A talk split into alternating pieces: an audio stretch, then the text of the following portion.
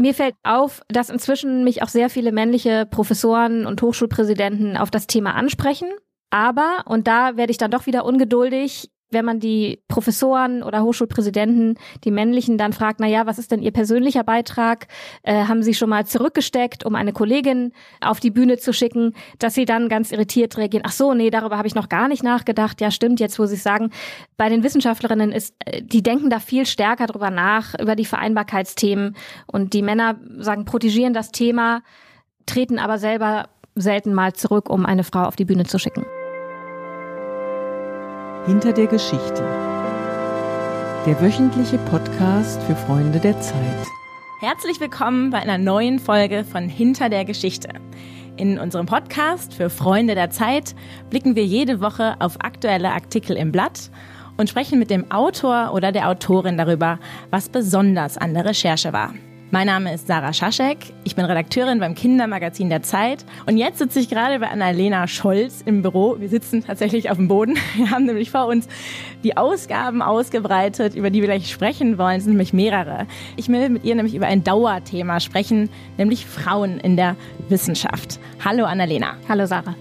Diese Woche gibt es bei euch im Chancenressort mal wieder vier Seiten über Frauen in der Forschung zu lesen.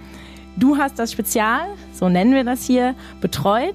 Es ist kein Zufall, denn du bist als Redakteurin bei euch im Ressort für die Hochschulthemen zuständig. Du schreibst unter anderem den Chancenbrief, euer Newsletter für Menschen an Hochschulen. Und du bist selbst mal eine Frau in der Wissenschaft gewesen, als Studentin und später als Doktorandin. Jetzt sprechen wir aber über die journalistische Perspektive und gib du uns doch erstmal einen kurzen Überblick darüber, was ihr bisher so gemacht habt über Wissenschaftlerinnen.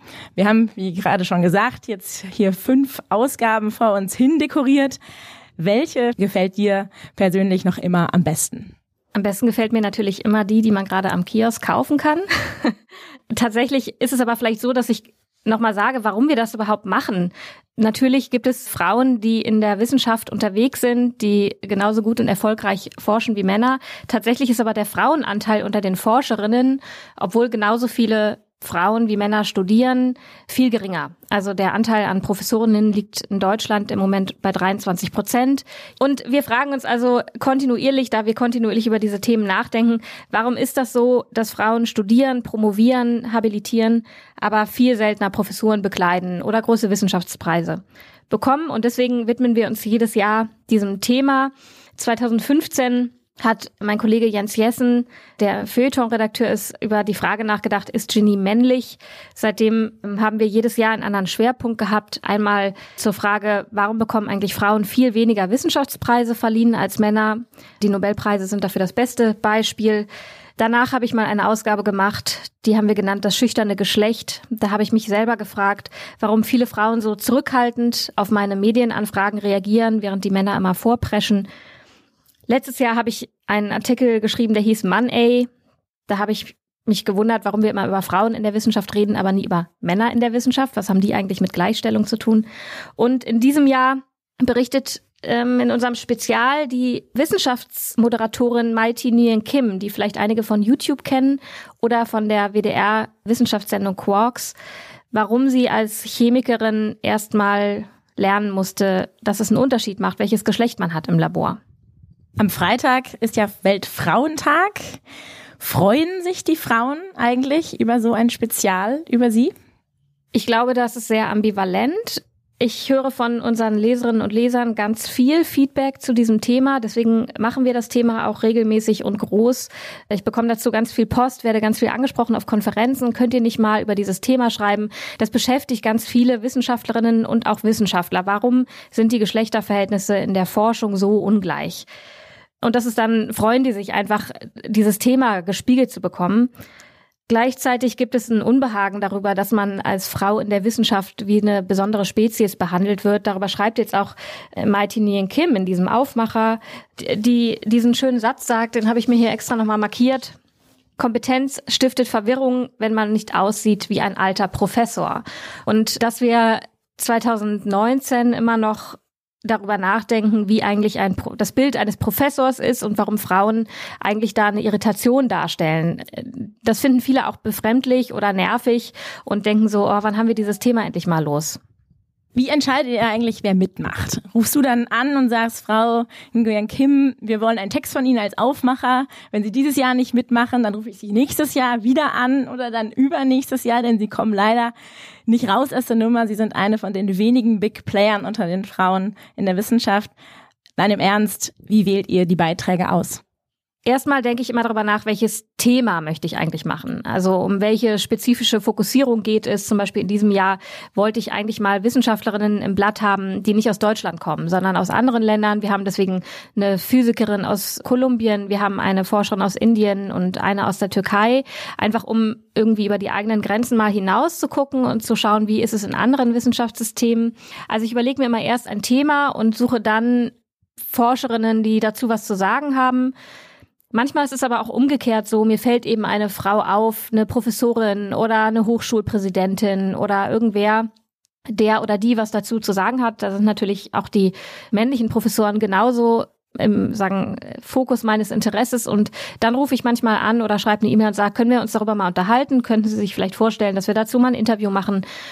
Und ich beobachte eigentlich das ganze Jahr über hinweg, ob sich auf dem Feld was tut, führe Gespräche und habe tatsächlich so eine Liste auf meinem Computer, wo ich äh, Namen sammle. Wie war denn das dieses Jahr bei Frau Nguyen Kim? Hat die gleich zugesagt? Die hat sofort zugesagt. Das war ganz toll. Die ist überhaupt nicht, mit der hatte ich überhaupt nicht dieses Problem der Zurückhaltung, was ich manchmal erlebe. Die ist aber ein Medienprofi durch ihre YouTube-Videos. Die ist im Fernsehen.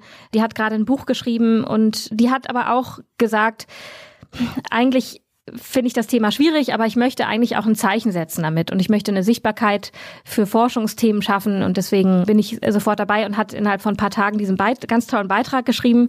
Ja, das ist dann natürlich für die Redakteurin sozusagen der Volltreffer.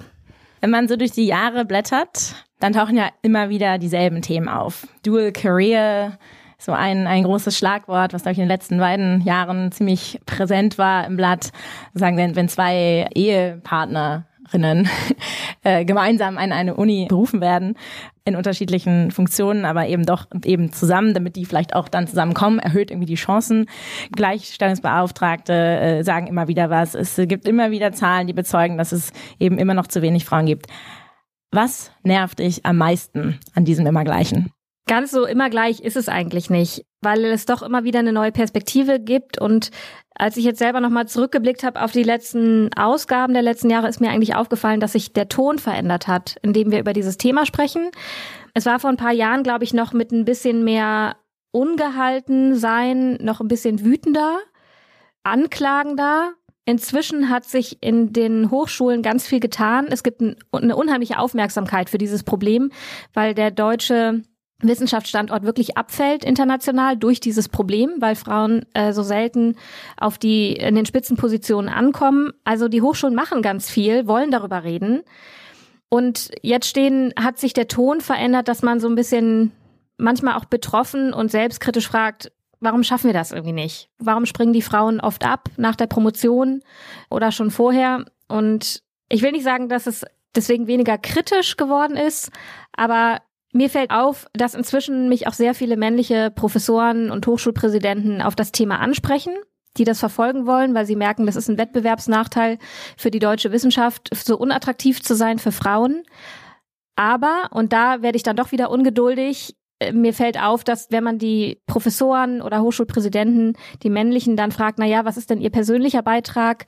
Äh, haben Sie schon mal zurückgesteckt, um eine Kollegin auf die Bühne zu schicken, dass sie dann ganz irritiert reagieren, ach so, nee, darüber habe ich noch gar nicht nachgedacht. Ja, stimmt, jetzt wo Sie sagen, bei den Wissenschaftlerinnen ist der äh, die denken da viel stärker drüber nach, über die Vereinbarkeitsthemen. Und die Männer sagen, protegieren das Thema, treten aber selber selten mal zurück, um eine Frau auf die Bühne zu schicken. Ich würde gerne nur noch mal kurz sagen, ich bin natürlich keine Richterin, die irgendwie bewertet, ob die Antworten von äh, irgendwem, Professoren oder Professorinnen, richtig oder falsch sind. Das ist nicht die Mission, die ich hier habe. Das stimmt, als Redakteurin hast du sie nicht. Deshalb wäre der Teil meiner, sozusagen, meine Antwort, wenn wir doch, meine Frage wäre doch noch etwas weitergegangen, wenn wir noch darüber sprechen wollen. Wie zufrieden bist du denn als Frau, die selber mal in der Wissenschaft war. Also als jemand, die den, die den Betrieb wirklich gut kennt, aber die sich auch tatsächlich mit dem Thema selbst beschäftigt hat. Eben auch als Leserin, die du ja auch bist. Ich habe vorhin schon mal gesagt, ich kriege ganz viel Post zu diesem Thema. Ich werde auch auf Konferenzen ganz viel da, da, angesprochen. Das hat damit zu tun, dass viele Wissenschaftlerinnen merken, dass mich dieses Thema selber interessiert und dass ich darüber berichte und immer nach Themen suche. Und das macht mich schon betroffen, wie häufig ich noch höre von wirklichen Benachteiligungen, von Sexismen, von abwertendem Verhalten oder auch ganz subtilen Ausgrenzungen, die Frauen in der Wissenschaft erfahren. Ja, das macht mich natürlich ungeduldig, weil ich denke, das beschädigt die Forschung. Also ich glaube, Wissenschaft ist gut, wenn Menschen ganz frei sind zu denken und nicht eingeschränkt sind, sich damit zu beschäftigen, ob ihr Geschlecht womöglich irgendeine Rolle hat darin, wie sie wahrgenommen werden. Und äh, Frauen erzählen mir, dass sie unheimlich viel darüber nachdenken, was ziehen sie an, wie treten sie auf bei Konferenzen. Das ist noch unheimlich sanktioniert. Wissenschaft ist ein sehr auf eine bestimmte Art konservativer und traditioneller Bereich, wo solche subtilen Abwertungen immer noch stattfinden. Und viele Frauen leiden darunter oder versuchen sich daraus zu befreien. Und ja, das macht mich betroffen, weil ich denke, es ist 2019, Frauen machen Spitzenforschung, so, ja, Bühne frei für die. Ihr konfrontiert ja als Journalistinnen und Journalisten die Menschen, die in, auch in einer gewissen Verantwortung sind für das, was da sozusagen an, an, an, wo eben, dass eben die Frauen so fehlen. Du hast wirklich mit allen gesprochen über die Jahre, mit Lehrbeauftragten, mit Rektoren, mit Würdenträgerinnen, Nobelpreisträgern, Hochschulverbänden, Bildungsministerinnen. Fällt einem eigentlich irgendwann nicht mehr ein, mit wem man noch reden soll? Ich glaube, das wäre, also nein, und das wäre auch wirklich traurig. Also dann hätte ich, glaube ich, eine Sättigung erreicht, dann wäre ich nicht mehr neugierig. Also mir läuft immer wieder jemand vors Mikro oder vor den Blog, wo ich denke, ah, interessante Perspektive. Aber natürlich ist es so, dass sich auf so einem Themenfeld, und das ist wie Frauen in der Wissenschaft oder was tut, was tut sich in den Strukturen an den Hochschulen, da verändert sich nicht jedes Jahr irgendwas ganz neu. Also Universitäten sind Jahrhunderte alt, Fortschritt geschieht in Schneckentempo. Und natürlich ist es schwierig, jedes Jahr sich wieder einen ganz neuen Dreh zu überlegen, der auch dann Neugier der Leserinnen und Leser weckt. Also es gibt immer eine neue Perspektive, aber der Fortschritt oder das Thema verändert sich nicht radikal. Ne? Und da haben wir es nicht mit radikalen Neuentdeckungen zu tun, über die man jetzt groß berichten kann. Es geht eher darum, eine neue Facette zu beleuchten oder nochmal jemanden zu fragen, der jetzt neu in einem wichtigen Amt ist, wie jetzt Peter André Alt, den, mit dem habe ich ein kleines Gespräch gemacht. Der ist Präsident der Hochschulrektoren in Deutschland und der eben auch nochmal gesagt hat, Mann, wir reden immer so lange über das Thema und manchmal ärgere ich mich festzustellen, wie hierarchisch wir alle noch sind.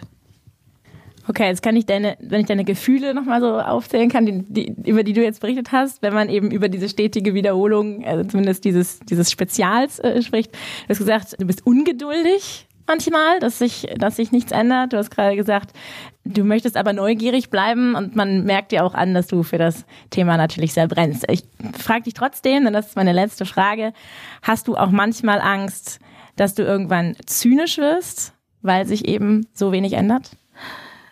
Zynisch werde ich, glaube ich, eher, du hast ja vorhin den Internationalen Frauentag angesprochen, wenn ich mir radikale Ungleichbehandlung von Frauen auf der ganzen Welt angucke. Das macht mich wirklich wütend und zynisch, wenn ich merke, was nicht passiert und wie Frauen wirklich ökonomisch oder körperlich benachteiligt und schlecht behandelt werden. Das ist ja hier ein anderer Fall bei den Frauen in der Wissenschaft. Da geht es um sowas wie Machtstrukturen, wer bekommt Chancen in der Arbeitswelt. Das spielt sich auf einem anderen Level ab. Da bin ich nicht zynisch, da bin ich höchstens ungeduldig, wenn mir auffällt, dass wir immer noch so wenig Professorinnen haben, obwohl so viele Frauen Abitur machen und studieren und promovieren. Genau, also äh, das spielt sich, glaube ich, eher auf einer intellektuellen Ebene ab, meine Ungeduld, und weniger auf einer emotionalen, die ich äh, mehr habe bei anderen Formen von Ungleichbehandlung. Das waren auch schon meine Fragen zu diesem Spezial. Vielen Dank, Annalena. Danke, Sarah. Das war die Geschichte hinter der Geschichte. Alle anderen Episoden von diesem Podcast finden Sie unter www.freunde.zeit.de. Ich bedanke mich fürs Zuhören und freue mich, wenn Sie nächste Woche wieder reinklicken. Kommen Sie gut durch den Weltfrauentag.